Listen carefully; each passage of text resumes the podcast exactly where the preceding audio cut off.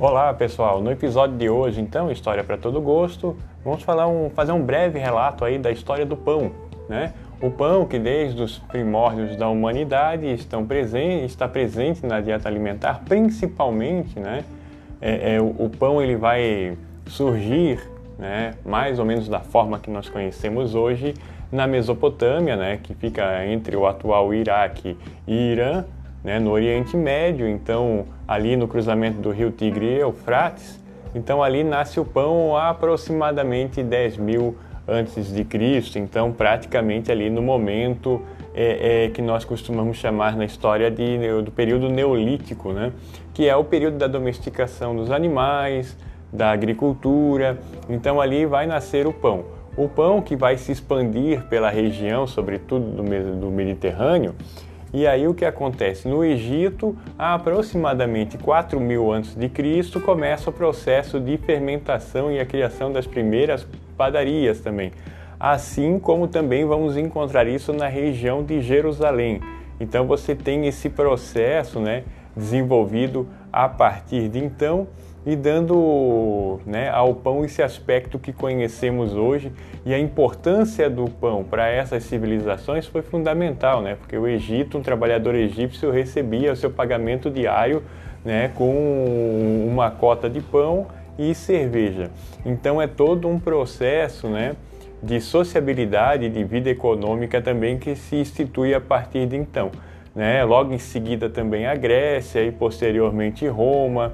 E em Roma também o pão vai ter essa, é, essa importância né? é, é, econômica e política, porque a estabilidade política de Roma era medida a partir do consumo de pão, sobretudo das classes consideradas plebeias. Né? Então você tem esse processo, né? onde o cidadão romano né, tanto da, das classes mais altas como das classes mais consideradas subalternas, né, viviam da, do, do, pão como base da sua alimentação. Esse processo né, vai gerar, inclusive, no âmbito político romano, a expressão panis et circenses, né, que é o pão e circo. Dar às pessoas pão para se alimentar e circo, diversão para que pudessem ficar ocupadas com isso e desviar a atenção das disputas de poder, de poder e, e, e disputas políticas em Roma, né? Então esse processo, o pão no período medieval europeu ele vai se estabelecer mais no campo do, doméstico, né? Porque esse cunho mais comercial das panificadoras ela dá, ela retrocede no período medieval ali entre o século V até o século XV, voltando a partir do século XV e XVI num processo de fabricação, né, e as panificadoras elas vão retornando a partir de então.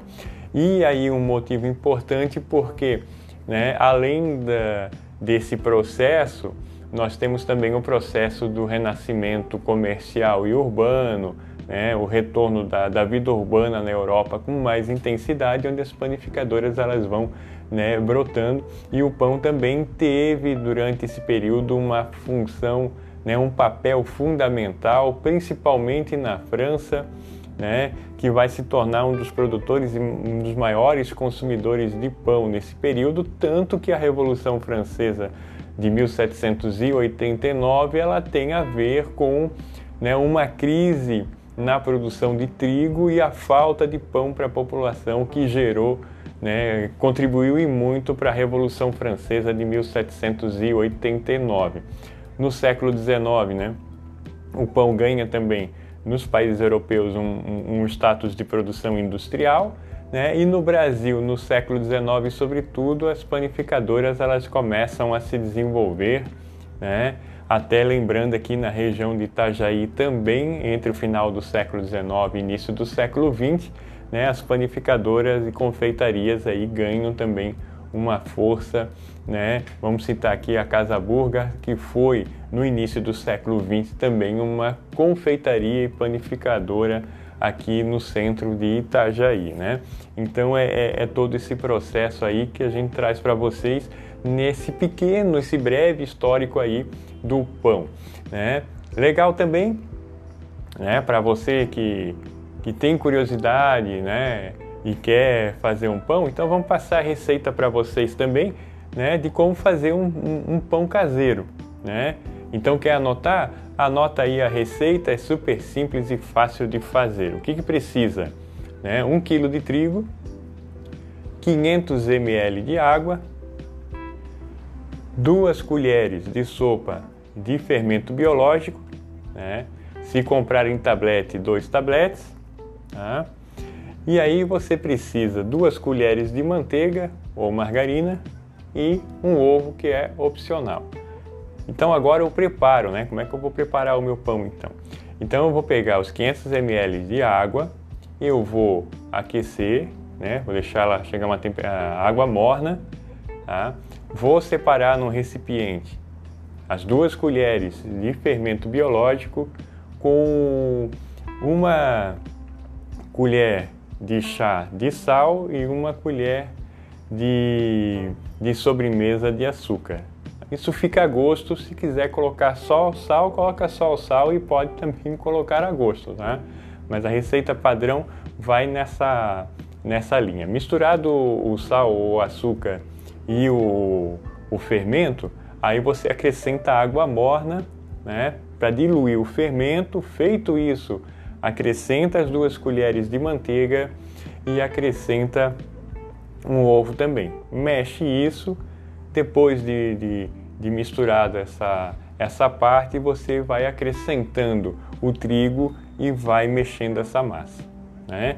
Com um quilo de trigo para essa medida de água e de fermento e, e, e tudo mais, o que, que vai acontecer? Você vai chegar a uma massa de pão sovado, tá? aí quando ela já estiver né, numa consistência que não, não gruda mais na mão, né, Aí você vai colocar essa massa para descansar em torno de 40 minutos, né?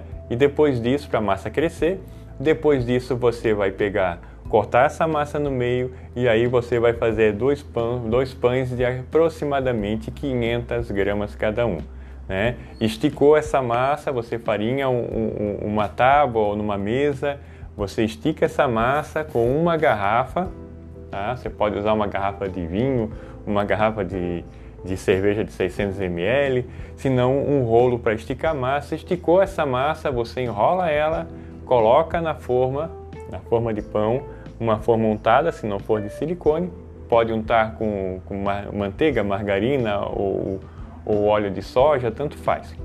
Coloca ali, né, o forno pré-aquecido em 180 graus e você vai colocar as, du as duas formas com o pão né, por aproximadamente 35 a 40 ou 45 minutos, conforme você quer assar esse pão, né, e esse pão vai estar pronto. Então essa é a receita aí, né, porque é importante é, é, é, exatamente isso, falar um pouco da história do pão, mas também passar aí a receita de como fazer o pão. Então nosso episódio hoje, né, trata exatamente disso, um breve histórico da história do pão e uma receita aí para você fazer um pão caseiro, né? Super legal, ok? Então hoje é isso e até mais e abraço a todos.